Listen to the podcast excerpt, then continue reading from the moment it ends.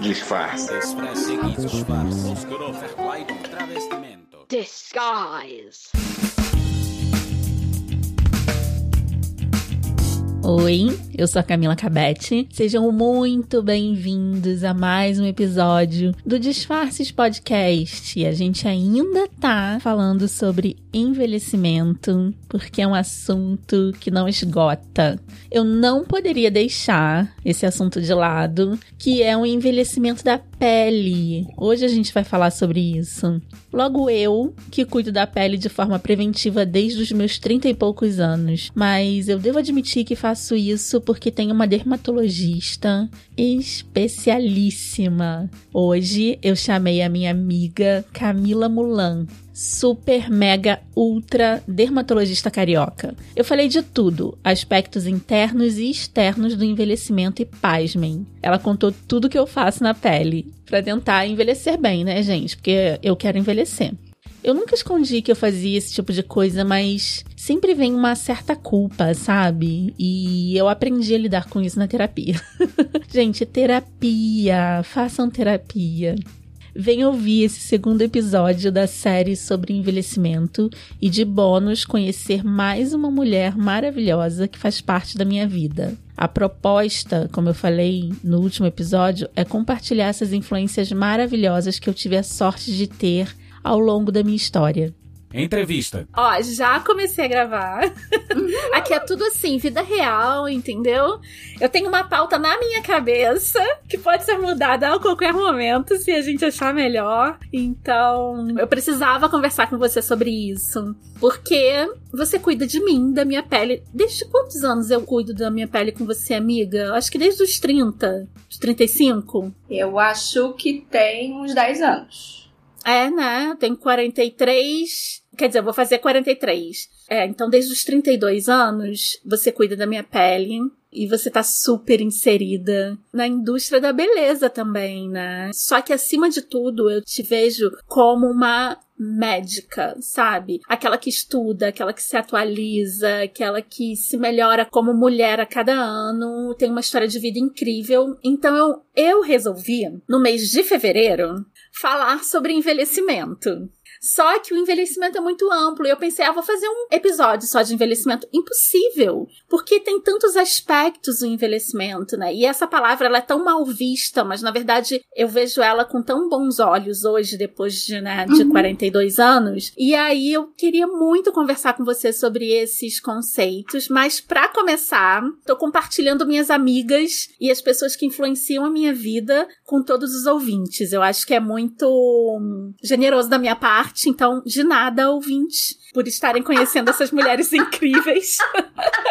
Então, de nada. Mas antes da gente começar, eu queria que você tirasse os seus disfarces. Posso voltar lá atrás, né? A gente pode voltar pode. de quando a gente se conheceu. Eu tava lembrando que a gente se conheceu de 8 anos, que é a idade atual do meu filho, né? Eu pensei que fosse 13, amiga. Não, assim, você passou a ser parte fluente da minha vida com os 13, meses 12, né? E a gente morava relativamente próximo, né? Lá na, Vila, da, da Penha. Penha. Nossos pais eram amigos de encontro de casais com Cristo. Da Igreja Católica. É, da Igreja Católica, exatamente. E durante muitos anos meus pais participaram, e os pais da Camila também, então a gente cresceu a adolescência bem juntas, né? Eu lembro da Camila muito revolucionária. Desde nova. É bom porque a Camila vai, vai me entregar aqui, eu adoro. Muito questionadora. e a gente tinha mesmo grupos de amigos e era muito curioso, assim, porque eram ideias muito novas que chegavam até a gente. A gente perguntava assim, como não tinha internet naquela época, de onde veio isso, né? que louca! O que, que ela tá falando? E aí eu lembro que você foi fazer história, eu fiz medicina. Uhum. E eu lembro que a gente se reencontrou na época que você fazia. começou a fazer yoga, se voltou para esse mundo, né? Você fez até curso de formação, não foi? Fiz, de fiz. Professora de yoga. Fiz. E agora mesmo eu lembrei, assim, foi com 32, porque eu lembro que tem exatamente uns 10 anos, 2000 11, provavelmente, que a gente começou a. que eu comecei Isso. a te tratar. Você tava começando a pensar em engravidar, não é? É, tava tentando isso. engravidar. Você Isso, eu tava- tava exato, casada. Exato, exato. Eu tinha acabado de voltar de Nova York, lembra? Eu fiquei um Uhum. ano no Monte Sinai, lá com Medical Assistant, né? Eu fiz um fellowship lá. Já tinha muitos anos de formada, inclusive. Eu lembro que quando eu fui pra Nova York eu tinha sete, oito anos de formada.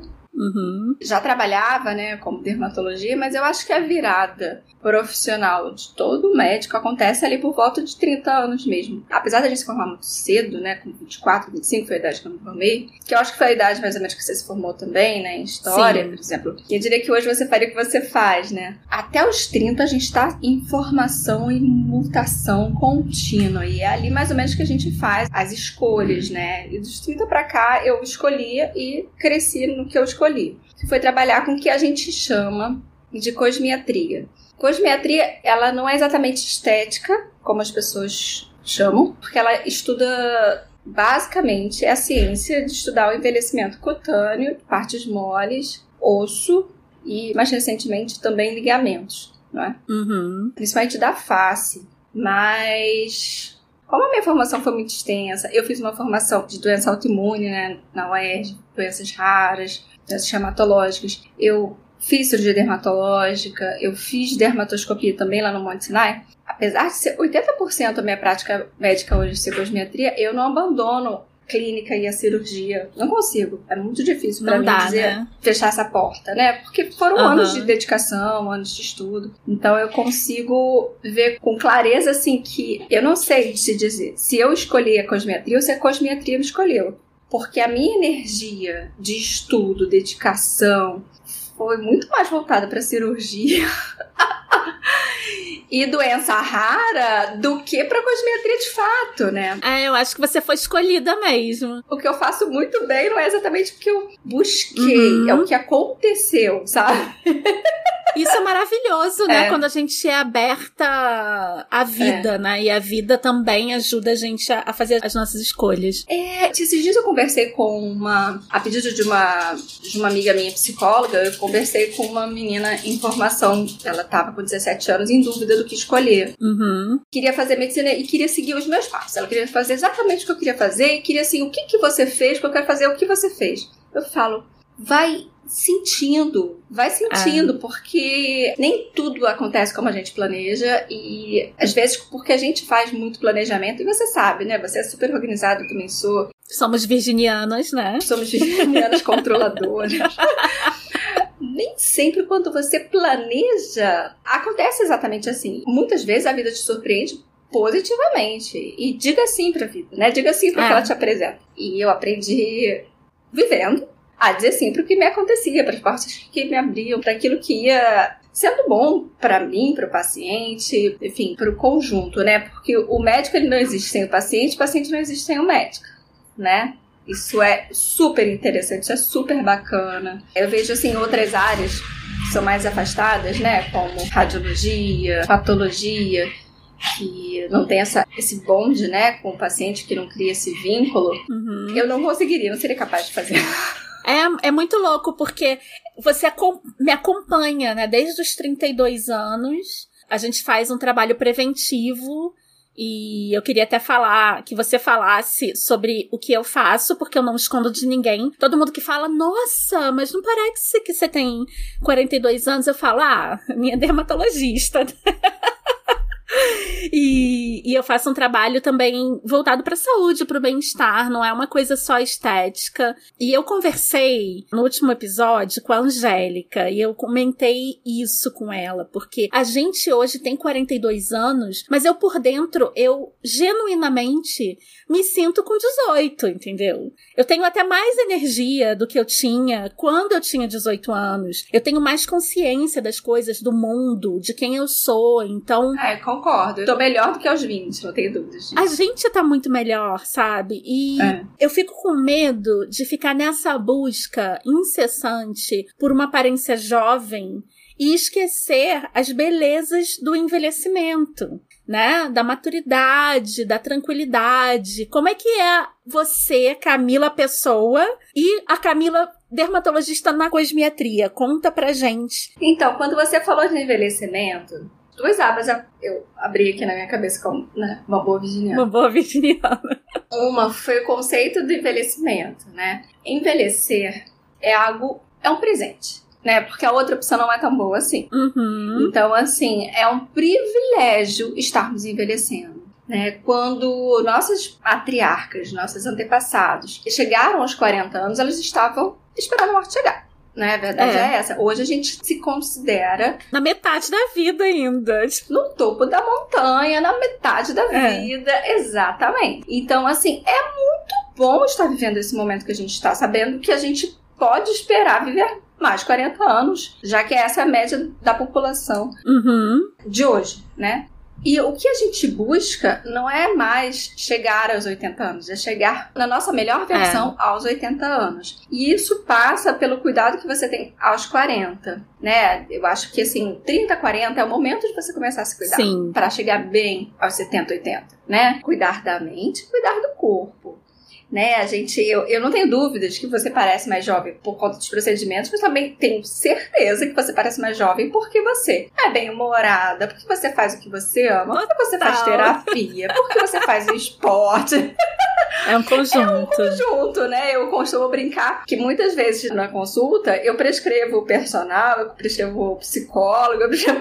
Não, porque isso ajuda a gente a passar muito bem daqui para frente, né? Essa é uma questão, eu acho que o envelhecimento, quando a gente fala assim, eu estou envelhecendo de forma pejorativa, é uma pena, porque se eu estou envelhecendo, a gente tem que falar disso de forma muito positiva. Que bom, que privilégio, que gratidão uhum. por estar envelhecendo, né? E a outra questão é sobre a vaidade. A outra abinha, né? Né, a outra abinha, exatamente. O medo de exagerar é um medo que 100% dos pacientes que me procuram têm. Olha, que bom! E as pessoas me procuram justamente porque falam, eu gosto do seu trabalho, eu vejo que ele é natural e eu não quero que as pessoas percebam. Eu estou em busca de melhorar, mas eu não uhum. quero exageros.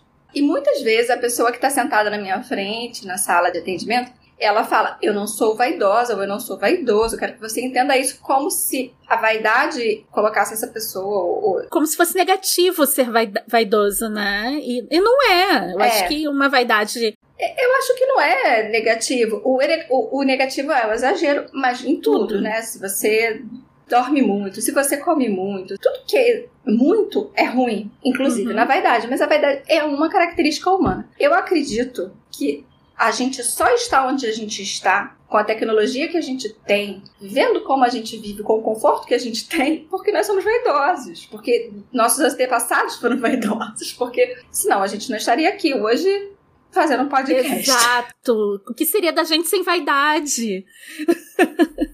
é, o que me fez pensar nessa questão, ah, vaidade como algo negativo ou positivo, e não, não enxergar de forma negativa ou positiva, mas sim como algo da vida, assim como envelhecimento, não é positivo nem negativo, é algo que pertence uhum. à nossa vida. E aí você entende assim, vaidade e envelhecimento são pertencentes, você aceita aceita, aceita e vive da melhor forma com isso. Uma vez eu dando uma entrevista no Sem Censura, é ao vivo, né? E é super legal. Eu tava falando sobre alopecia masculina. Uhum. Carequice.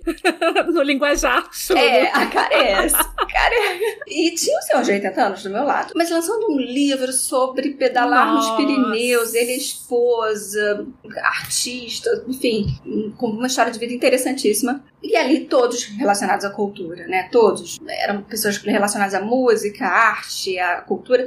E eu estava falando de carecas. Num determinado momento aquilo me constrangeu. E eu falei, bom, isso é vaidade. E você não necessariamente precisa tratar. Porque isso não é life threatening, né? isso não ameaça a sua vida, isso não é uma doença que vai fazer com que você venha uhum. a falecer, não é? Apesar de ser uma patologia, não é algo que vai realmente ameaçar a sua vida. No intervalo, ele me chamou e falou assim: Minha filha, deixa eu te dizer uma coisa, a vaidade é boa. Olha só. Eu não estaria aqui aos 80 anos, com a saúde que eu tenho, me cuidando, tomando os meus remédios direitinho, se eu não fosse vaidoso. Olha só, a gente aprendendo, né? A gente levando na cara, assim, tipo, a voz da experiência.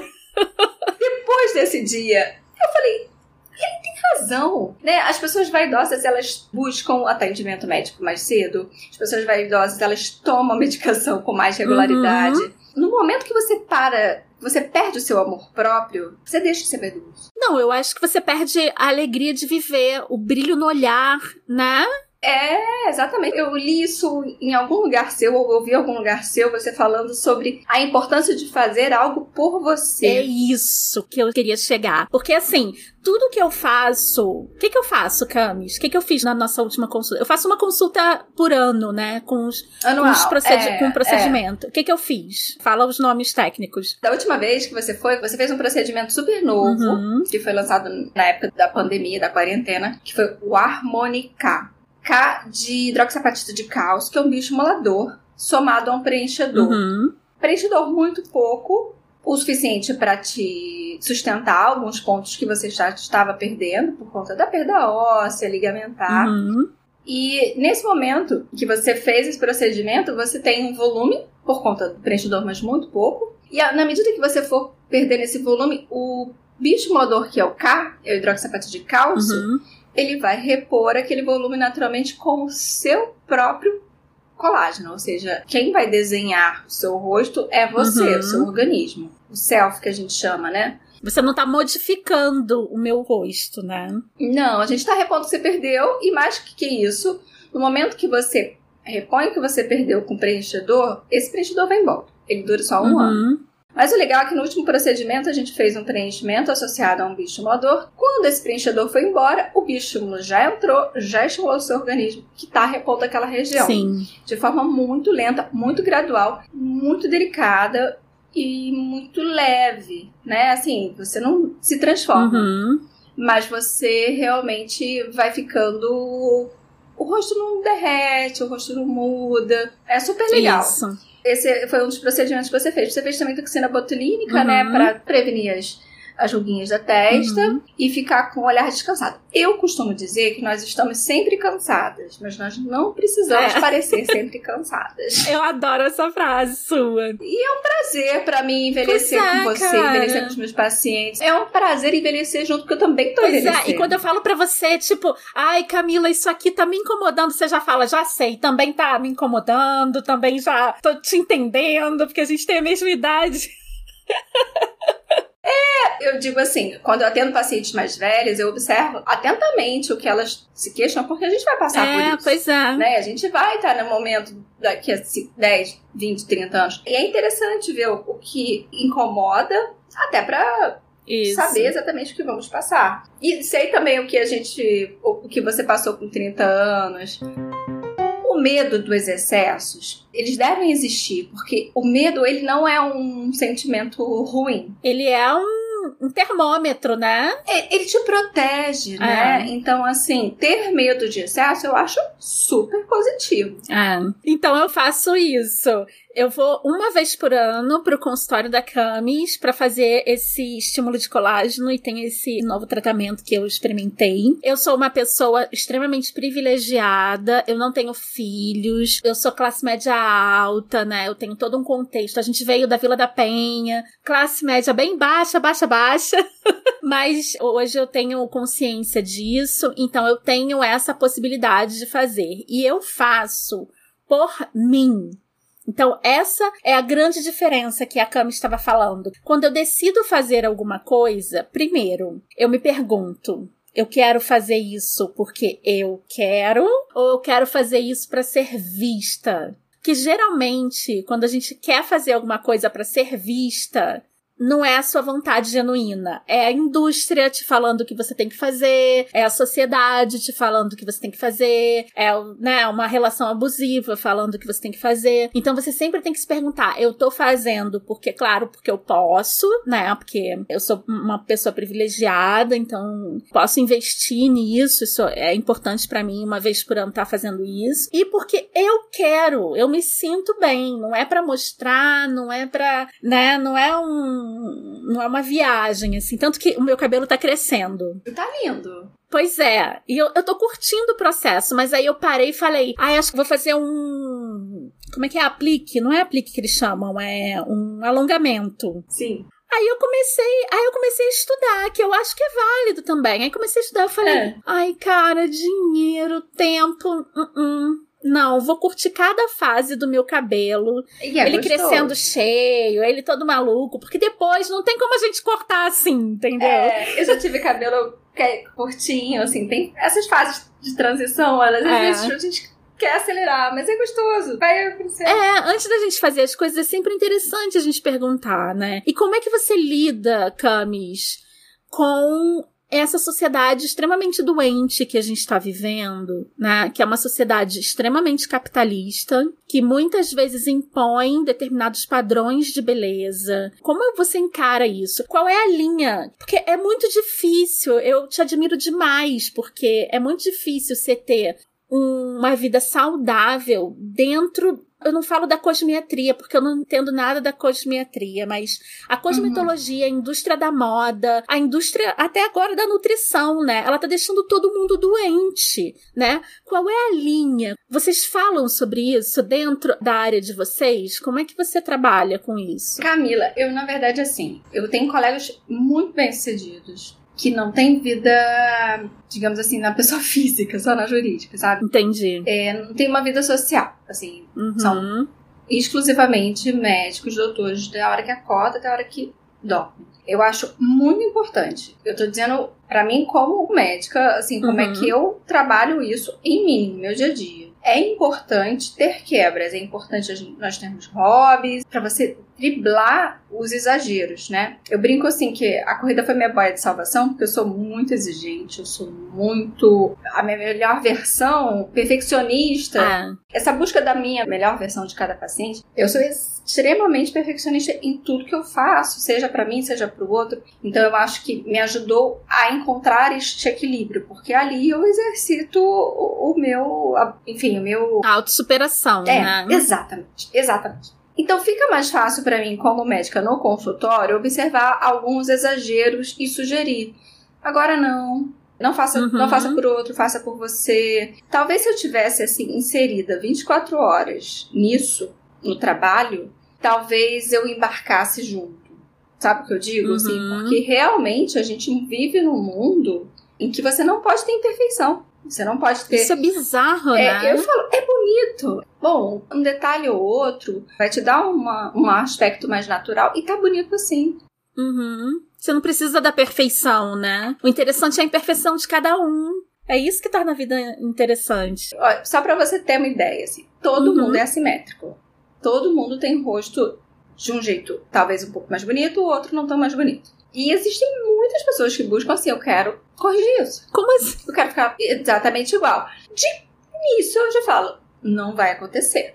A gente pode tender a um equilíbrio, uhum. mas idêntico eu não vou te prometer. Se a pessoa pensar como eu, quiser alguma coisa leve, natural, ela vai ficar. Se a pessoa for pensar diferente, ela não vai ficar, porque médico também tem isso. Médico ou qualquer outro profissional, uhum. né? Seja psicólogo, enfim. Tem que ter empatia. Você tem que gostar do, do trabalho do outro. Então, assim, o que eu entendo hoje é que eu não tenho que me espremer para caber na expectativa exagerada de alguém. Uhum eu coloco. E sendo bem sincera, eu sou tão sincera com os meus pacientes que a maioria fica. É mesmo, é mesmo. Porque existe, existe verdade, né? Existe. Olha, não vai ficar bacana. E no momento que eu falo não vai ficar bacana, a pessoa, ah, então é isso. É. Vou fazer diferente. É. Tem que fazer, você tem que falar, né? Até é. porque é o seu nome que vai estar tá é. ali, né? Então. É, então eu acho, acho muito legal. A verdade é que o nosso trabalho bem feito, o que você faz aqui no podcast, o que, o que eu faço no consultório, uhum. ou o que você faz na sua vida corporativa, ele é reflexo do que você faz por você. Né? É demais. Porque se você não estiver se tratando bem, se você não estiver se cuidando bem, você não vai conseguir entregar o melhor. E eu acho assim que porque eu vivencio o equilíbrio, porque eu busco o equilíbrio, eu consigo, de alguma forma, passar essa mensagem nem que seja subliminar ou que seja direta, uhum. para os meus pacientes. Quem se identificar se trata comigo. Quem não se identifica, porque assim, sempre tem pessoas que buscam exagero e não cabe a mim julgar, né? Claro. Eu coloco a minha forma de trabalhar. Vai achar um profissional que se adeque ou que atenda aquilo. Eu só fico muito triste, é. Camis, na hora que eu vejo mulheres se se escravizando, entendeu? Ah, sim. Se escravizando sim. em função disso. Então, por exemplo, você deve vivenciar muito isso vendo de fora, né? Eu não acredito que você lide com isso no seu consultório, mas como eu te falei do livro O Mito da Beleza, como as coisas elas são feitas para escravizar a gente mesmo, né? Então, enquanto um homem tá de férias, jogado no sofá, descansando, praticando a criatividade, sei lá, fazendo nada, mulher tem que fazer a unha e o cabelo e não sei o que. Então, o tempo que ela poderia estar tá cuidando da criatividade, produzindo conteúdo, fazendo mil coisas, ela tá fazendo coisas para agradar uma sociedade que nunca vai ser o suficiente, né? Essa relação da mulher com a sociedade é uma relação abusiva. Por mais que você faça, você nunca vai agradar totalmente. Sempre vai estar tá devendo, né? A mulher casa e tá devendo filho. Aí ela emagrece, mas tá devendo ficar firme. Tem o primeiro filho e tá devendo o segundo. É, exatamente. ela emagrece, mas não pode ter pele, sabe? Aí emagrece no dia seguinte tem que estar tá tirando foto com barriga tanquinho, entendeu? Então, você sempre tem que tá é uma escravização sem fim como você lida com isso? Tipo, você vê uma movimentação da indústria farmacêutica nesse sentido ou não? Tipo. Não, a indústria é a última que quer mudar esse status quo. Ela quer continuar com essa parada de todos temos que ser perfeitos, é... né? Olha, eu também não gosto de perder tempo com. Tanto que a minha programação, quando eu faço uma programação anual, o paciente eu falo assim: olha, o ideal é você fazendo aos poucos, pra você não precisar fazendo muita coisa, né? Ah. Faça pouco sempre do que um, um belo dia você, pra ter um bom resultado, você ter que, enfim. Por isso que é tão interessante a prevenção, uhum. né? Por isso que é tão legal a prevenção, esperar acontecer. Porque você vai fazendo pouco e, enfim, aquilo não te toma muito tempo. É. Eu, por exemplo, em mim, eu tenho muito acesso, eu tenho acesso diário, e o que eu faço em mim, geralmente, de seis, seis meses. Eu não faço todo mês uma coisa, eu não faço de dois, dois meses uma coisa. Eu tô ali tá disponível, claro, né? Seu instrumento de trabalho tá ali, né? É. Eu não tô todo mês no cabeleireiro, não tô. Eu lembro de você falando dessa questão da manicure e eu fiquei, nossa. Não, quando eu falo que eu vou fazer a unha, é o, o cortador de unha. Tipo, que eu tiro, pronto, gente, tá é. pronto.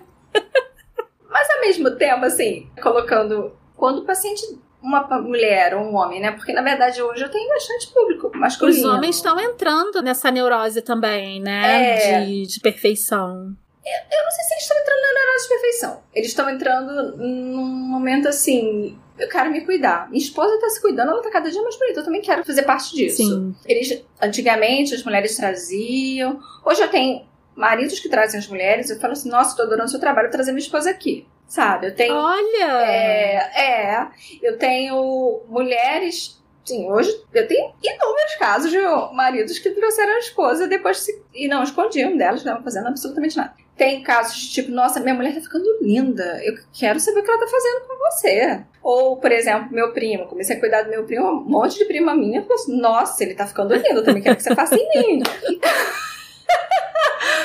assim, de verdade, eu acho que do mesmo jeito que mulheres inspiram homens, homens inspiram mulheres, porque as, as relações hoje são mais igualitárias, né? Assim, graças Ainda a Deus, bem, né? né? Estamos lutando Ainda para bem. isso. Eu, mas eu não vejo os homens neuróticos. Eu realmente não sei porquê, mas as minhas pacientes não são neuróticas. Eu não sei se é eu. Porque, amiga, é atração, é karma. É karma, entendeu? Tipo, nunca uma pessoa neurótica iria se se adaptar a você e você não ia se adaptar a pessoas neuróticas. Então, quanto mais verdadeira você é, mais Sim. pessoas iguais a você você atrai, sabe? Você acaba é... atraindo pessoas afins. Tinha uma época que eu falava assim: será que eu sou catequista, o catequista dos pacientes? Eu acho que não. Eu acho que quem busca o que eu ofereço está comigo, sabe? É, é isso. Eu acho que tem sempre uma, uma questão da chave fechadura por aí, né? Então, eu não vejo esses exageros, eu não vejo essas neuroses no consultório. Mas a indústria, não é isso que a indústria quer, não, tá? Quando a gente participa de congressos, por exemplo, eu te ofereço uma quantidade X procedimento, né? Quando a gente vai nos congressos, que é passado pra gente, para ter o resultado que você teve, eu precisaria te oferecer três a seis vezes o que eu te ofereci. Entendi. Então, isso a gente vê o tempo todo. E eu falo assim, nossa, mas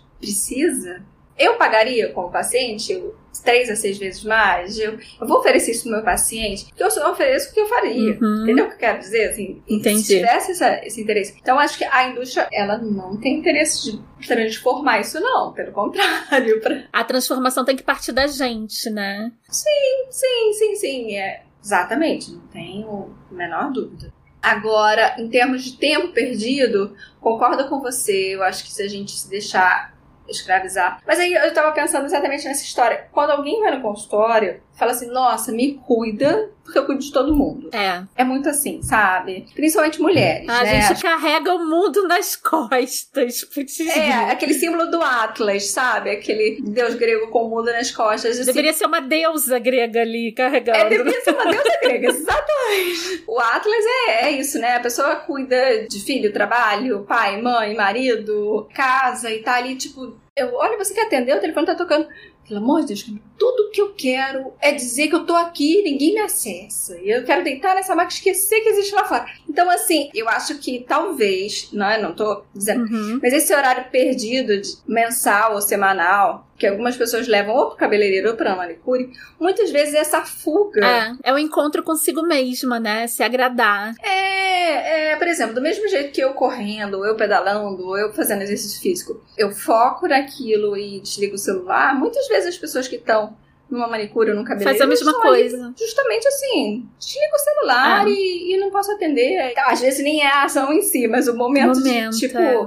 é. o meu momento, estou fazendo algo por mim, sabe? Você falou algo Eu por muito aí. bom, porque isso tira a gente do radicalismo, né? Porque geralmente Uhum. quando a gente começa a estudar o feminismo, né, quando a gente começa a se aceitar, a fazer terapia, a gente tem que tomar muito cuidado a não ir pro outro extremo. Né? Que, por exemplo, eu sou feminista, então eu vou começar a julgar mulheres que fazem o que eu não faço.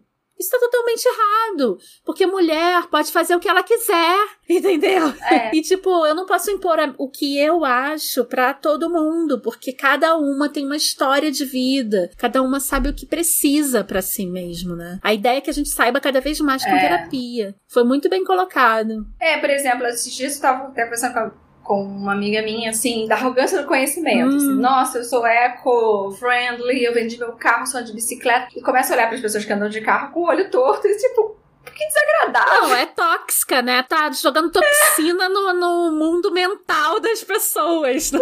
Cargas d'água, você tem que falar mal das pessoas que não fizeram a sua escolha.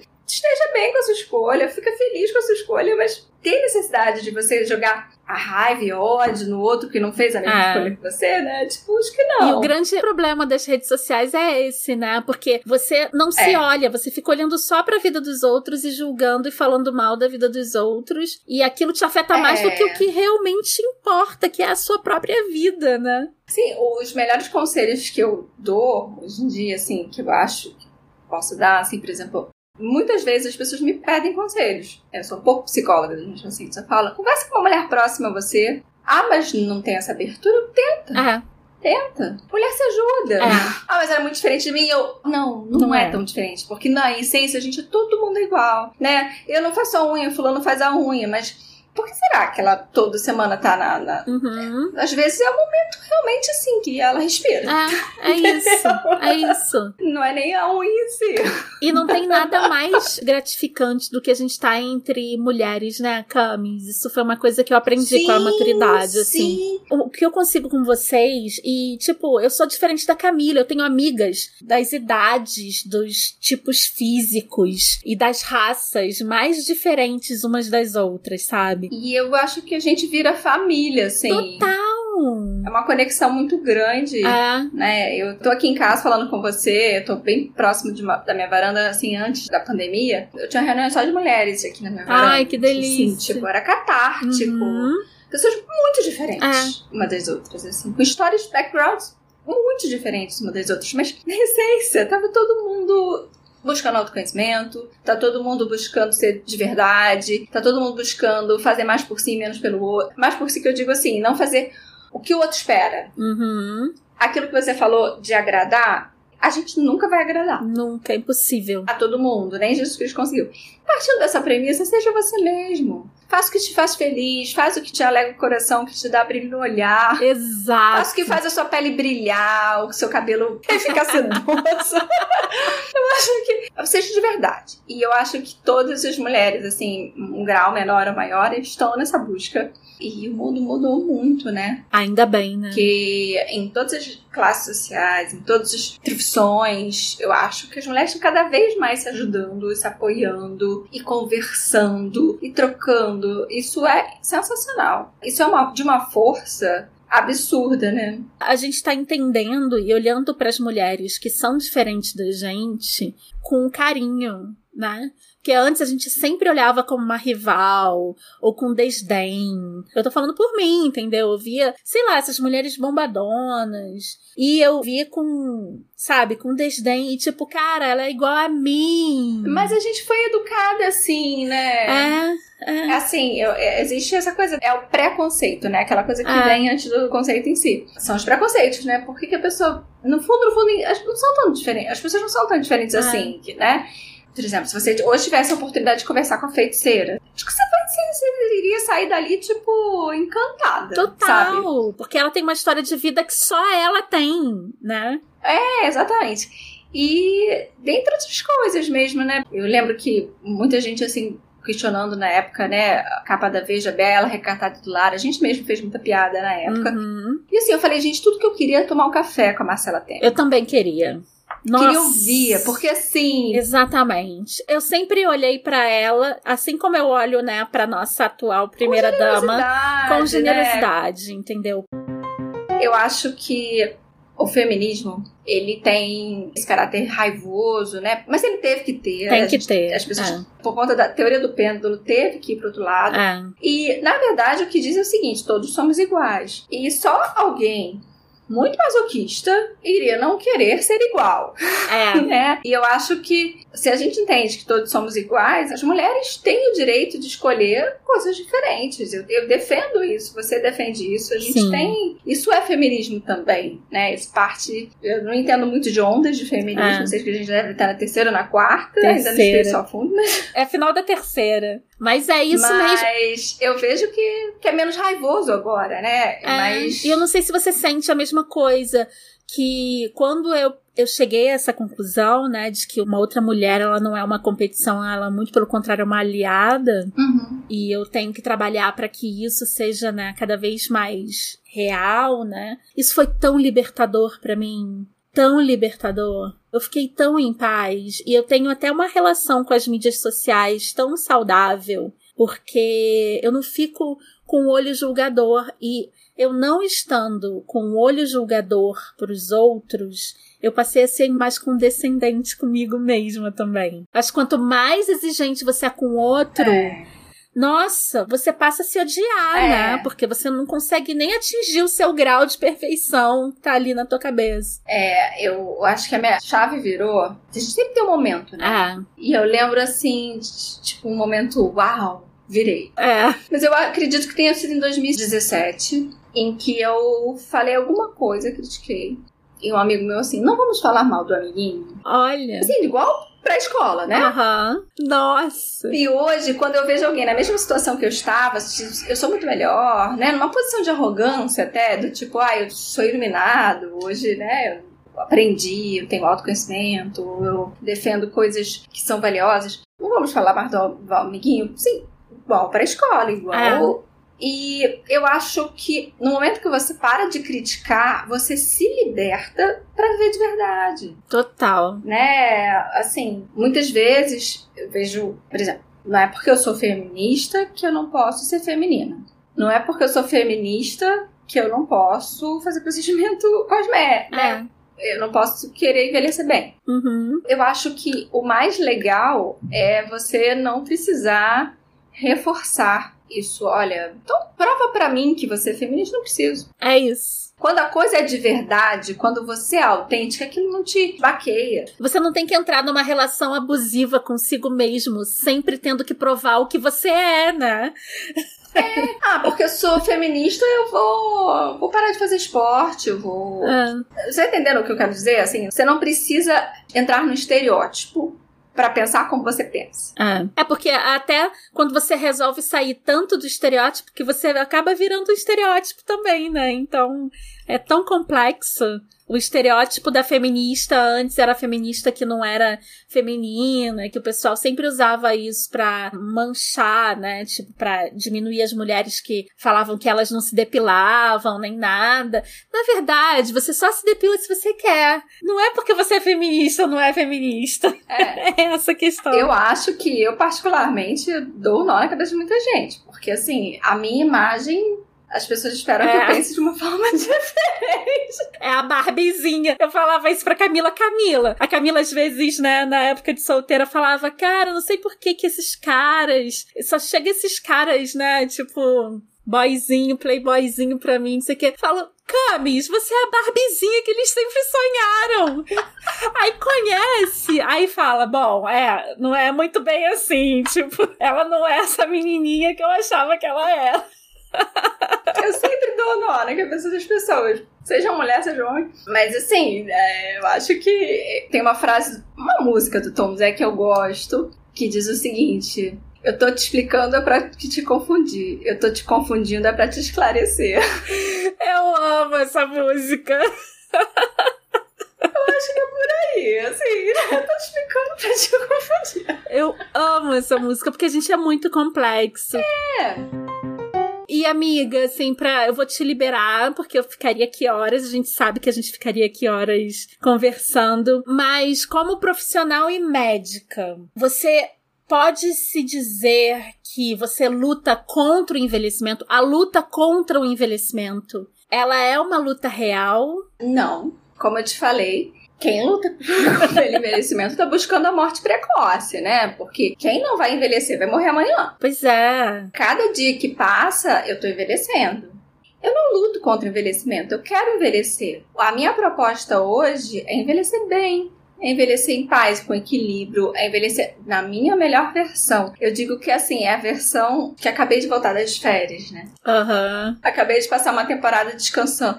Né? Eu tenho algumas pacientes que brincam assim, eu não falo que eu faço, mas eu às vezes as pessoas me perguntam por que, que você tá melhor? Ah, fui na Grécia, mergulhei e voltei. Tem muita gente que tem vergonha de dizer o que faz ainda, ainda tem muito, é. muito tabu em relação a isso. Mas a gente não precisa dizer para o outro né, tá melhor, porque fui na Grécia, mergulhei e voltou. É isso. A gente pode ser de verdade, a gente pode ser real. Não luto contra o envelhecimento, mais uma vez, quero envelhecer. E Cara, meu sonho é envelhecer. Assim, universo. É o seguinte, universo, eu quero envelhecer. É isso, universo. A gente quer gravar podcast com 110 anos, entendeu? Nossa! eu vejo, senhor, eu atendo senhoras de 80 anos que viajam com as amigas. Olha que sonho! É, exatamente. E não sou só eu, não. Eu tenho amigas minhas cirurgiões vasculares, outras amigas dermatos, assim, quando a gente vê uma dessas senhoras, assim, inspiração, a gente compartilha e fala, queremos ser igual, sabe? É. E, e, e, isso é muito legal. Agora, não luto contra o envelhecimento, eu acho que eu luto como uma, luto como, uma, uma garota. garota. Ah, eu vou até tirar uma foto. Mostra, amiga. Tô tirando uma foto pra postar pra vocês verem a caneca linda dela. É, e vem em mim envelhecimento. Mas quero ser a minha melhor versão. E assim, no Mito da Beleza, né? Eu não li ele todo, eu li alguma coisa. Eu tenho aquela questão do salto alto né? Nossa. Que fala que é escravizante porque a mulher com salto alto ela não consegue correr, a mulher com salto alto ela, ela anda mais devagar. Uhum. Se tiver um, um, enfim, um atentado, enfim, ela não vai sobreviver porque ela tá de salto alto. Uhum e que isso fragiliza as mulheres. Nisso eu concordo. Uhum. Eu te digo assim, que isso até compartilhei com você, né? Nos congressos europeus, americanos, as mulheres todas vão de tênis, porque é o dia inteiro andando. Porque, né? A gente preza pela saúde dos nossos joelhos. É, no congresso dermatológico no Brasil ainda tem muito estileto, né? Ainda tem muita gente ali brincando de, de se equilibrar. E uh, antes da pandemia, eu tava indo nos congressos já de tênis. Uhum. E não tinha uma pessoa que não me parava e falava assim: queria estar como você. Queria estar como você. Ué, vem amanhã. Gente! Vai, vamos fazer o ponto. Quem é que te obriga a estar em cima do salto, meu amor? É, eu acho que sim, a gente tem que questionar padrões antigos, como o estileto. Quer usar um salto alto um dia ou outro, não vai te fazer menos, mas tenha consciência que aquilo te limita. Se acontecer alguma coisa, explodir o estabelecimento que você está, você não vai conseguir É. correr. E a longo prazo, né, as mulheres que usavam eram obrigadas a usar salto Sim. 12 horas por dia ou até mais. As mulheres têm problemas seríssimos de coluna, de articulação, de joelho Sim. e tudo mais. Então, vamos fazer sempre tudo pra nossa saúde, né? Tipo, Exatamente, exatamente. Eu acho que assim, a gente entende saúde. A própria OMS, né? Ela define a definição de saúde é equilíbrio. Uhum. Então, se te equilibra cuidar de partes do seu rosto que você está perdendo, isso é busca de saúde, isso é promoção Uhum. de saúde. Se você tem acesso a isso e isso te faz melhor, isso te faz bem, isso é promoção de saúde. Pois é. Camila, a verdade é assim que eu tenho pacientes que começam a se cuidar no momento que começam a se tratar comigo. Começam a se cuidar de uma forma global. Integral, né? É, não comigo, eu encaminho, tá? Uhum. Porque eu não faço medicina integrativa, Claro. não sou endocrinologista, não, não sou cardio, não sou clínica. Até fiz clínica, mas eu não trabalho como. Eu encaminho. Uhum. São pessoas assim que não se olhavam, porque não gostavam do que viam. E aí, quando começam a olhar pra si e a gostar do que vê, começam a falar assim: eu tenho valor, Com generosidade. Com generosidade. É, te dá valor. Porque antes o valor estava no outro, o valor estava no filho, no marido, no pai, na mãe, e se esquecia. Inúmeras mulheres começam tratando com o dermatologista para depois transbordar isso para as outras áreas da medicina. E isso é um privilégio Uhum. muito grande. Eu digo assim que o meu feedback ser positivo, né? Minha maior alegria é ver os pacientes voltando dizendo: olha, o que você me falou naquele dia fez eu pensar de uma forma totalmente diferente. Sabe, os cliques?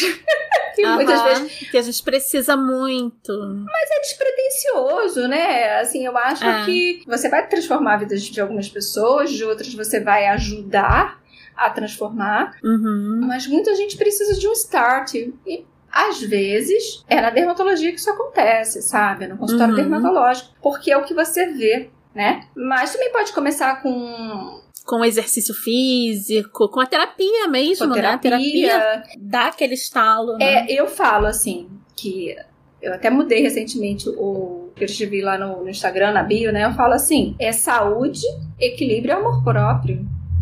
Sabe? Eu acho que Tudo que a gente precisa. precisa. A gente brinca assim que médico orienta, né? Quem se cura é o paciente, né? Porque É. é a pessoa que vai retornar, que vai agendar o retorno, a pessoa que vai se interessar em continuar, a pessoa que vai. A gente. ah, Não é à toa que o nome é consulta. Uhum. Você está É sendo isso. consultado, você não está. Por mais que a gente interfira através de injetáveis, aquilo vai ter uma resposta positiva ou negativa de acordo com o seu cuidado, né? Um bicho molador Uhum. em você, ele vai funcionar melhor se você dormir bem, se você comer bem, se você. Não fazer uso excessivo de drogas e álcool e cigarro. e- Exatamente. Se você não estiver inflamada, né? Porque a questão do estresse também, ele- é muito, muito importante pro bem-estar, né? A gente brinca assim que tristeza envelhece, tristeza Total. a tristeza, ela catalisa o processo, acelera o processo da sua morte, eu digo, né? Porque realmente, assim, você perde, a sua aparência muda, mas é só a ponta do iceberg, né? Lá dentro também muda muita coisa que você não tá enxergando. Uhum. Então, as pessoas falam, ah, perdi ente querido, ou tive depressão, ou vários motivos, né? Tive um burnout e perdi o prumo da minha carreira. Tristeza envelhece e o rosto aparece. Ah. Então, o que a gente pode mudar, talvez o que eu faça é o começo, é, é um bate-papo inicial, mas o meu acompanhamento, ele vai. Ele é multidisciplinar, né? Uhum. Eu já tive só um, um momento assim da minha carreira que eu falei pra paciente que ela se recusava mesmo, né, a ter esse acompanhamento multidisciplinar. Eu falei: agora, agora em diante eu só aceito seu retorno se você voltar com esses colegas te atendendo, sabe? Porque preciso de uma equipe multidisciplinar Pra te atender. fazer o melhor que eu posso para você. Mas que se recusava mesmo, assim, a buscar terapia, a buscar acompanhamento, porque existe uma coisa, infelizmente, na dermato, que é dismorfismo corporal. É isso que eu queria falar com você sobre essa doideira de harmonização facial. É, dismorfismo corporal. Tipo, a pessoa é magra, mas se vê como gorda. Uhum. A pessoa, ela tá bonita, mas ela vê um, um defeito. E quando a gente identifica o dismorfismo, a gente encaminha. Hum. E nem todo mundo aceita esse caminhamento. Entendi. E quer continuar na neura, né? Assim, essa, que é você chegou a perguntar sobre a neura. Isso. O dimorfismo corporal, ele é uma patologia. Ele não é exatamente uma neura da sociedade, da obrigação. Uhum. Ele entra no CID, né? Que é uma doença. Olha, não sabia. É, tá ali junto com bulimia, anorexia, uhum. doença psiquiátrica mesmo. E chega uma hora que eu não, eu vou prescrever medicação psiquiátrica, não, vou, não é meu papel. Ele tem que procurar um profissional. Mas como é você pode identificar assim o dismorfismo? Às vezes na primeira consulta a gente percebe. São pessoas que já passaram por vários dermatos, uhum. se queixam de todos eles, e todos excelentes médicos, né? Porque a gente conhece a maioria. Uhum.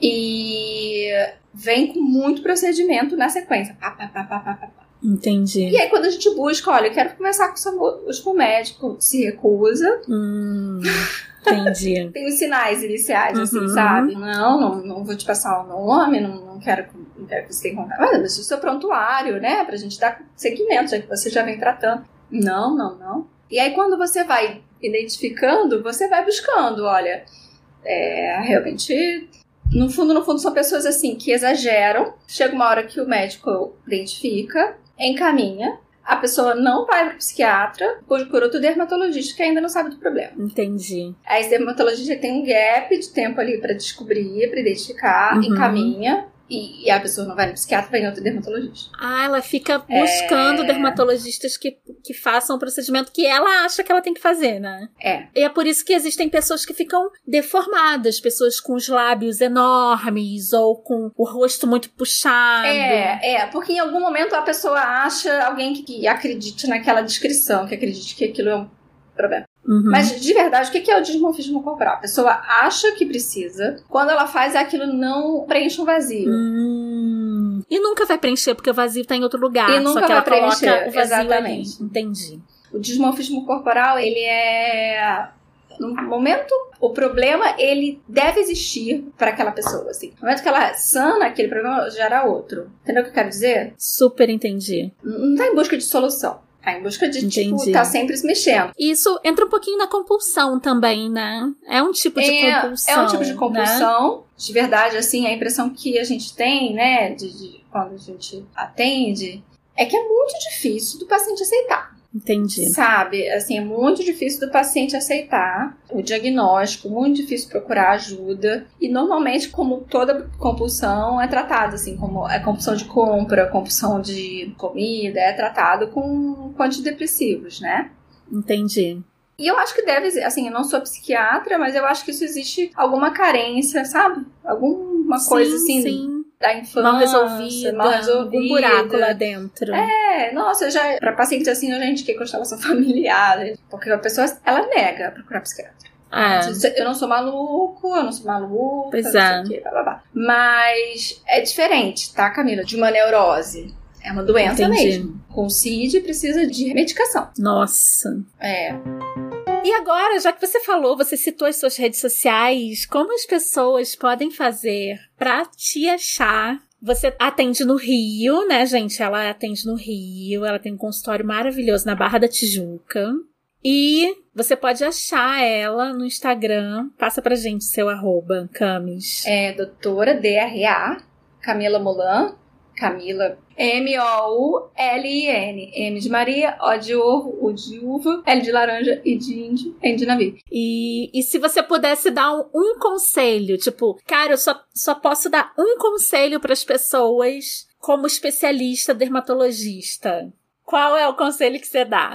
Ame a si próprio para encontrar amor suficiente para amar os outros. Show. Tem que ser a nossa premissa. Mas a frase não é minha, a frase é da Bene Brown, que eu reli hoje. Releu? A fase da Branny, Branny Brown. Maravilhoso, Camis, obrigada. Amiga, obrigada, obrigada pela oportunidade, adorei conversar. Tem um tempo que a gente tem tentado fazer isso, né? Muito, e é. eu tenho que trazer mais, porque eu adoro compartilhar as amigas incríveis que eu tenho, as mulheres incríveis que eu tenho na minha vida que me inspiram e que fazem ah, parte da minha construção. Você é uma delas. Obrigada. Ai, né, de longa data, gente. Desde os oito anos. Ai, menina, vale não. Conhecemos nossas várias versões. Ah, é. Ah, a Camila sempre foi revolucionária, sempre botando. Agora tá, tá mais calma. Tá mais tranquila. Não tô. Eu tô fofa, não tô, Camis. É, você tá. ascendente, lua, era de aquário. Se bem que era de aquário é bem de mudança, né? É, pois é, esse ano promete. Mas você sabe que a era de aquário fala sobre uma mudança, mas uma mudança conservadora, né? Porque o aquariano, ele é super responsável. Todos os aquarianos que eu conheço é. são super responsáveis. Eles são de mudança, mas uma mudança conservadora no sentido de... Mudança estrutural, né? Mudança, mudança responsável. responsável. Não é, aquela mudança anárquica, né? É, infelizmente, porque eu sou mais anárquica, amiga. Eu tô cada vez. Olha, quanto mais velha eu fico, mais anarquista eu viro. É uma tristeza, cara. Nada tá bom, sabe? Tipo, nenhum partido me satisfaz completamente, sabe? Sim. Nenhuma ideologia me preenche 100%, mas eu acho que é, eu acho que isso é saudável, sabe? Então eu vou trabalhando com o que eu tenho, não é mesmo? Mas é, porque na verdade, assim, a gente tem. Essa discussão ela é super saudável, né? Nada nos define melhor do que nós mesmos. É. Né? Não é o seu time de futebol, não é a cidade que você nasceu, não é a religião dos seus pais ou onde você nasceu. Sendo bem sincero, o que melhor define você é, é seu estado atual, seu momento.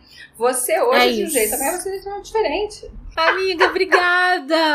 Eu que agradeço a oportunidade, adorei, adorei, adorei. Amei também.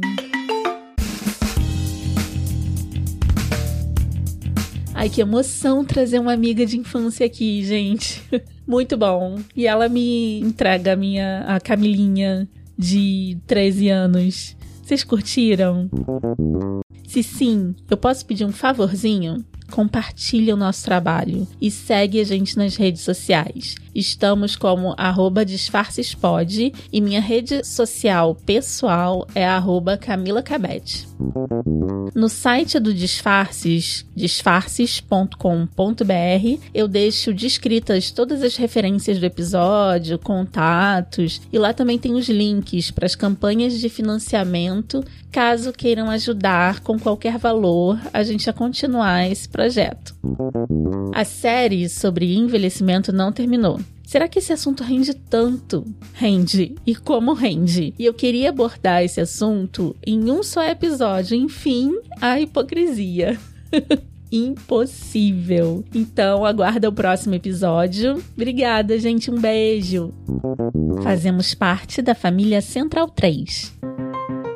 Disguise. Esse podcast foi editado por Domênica Mendes.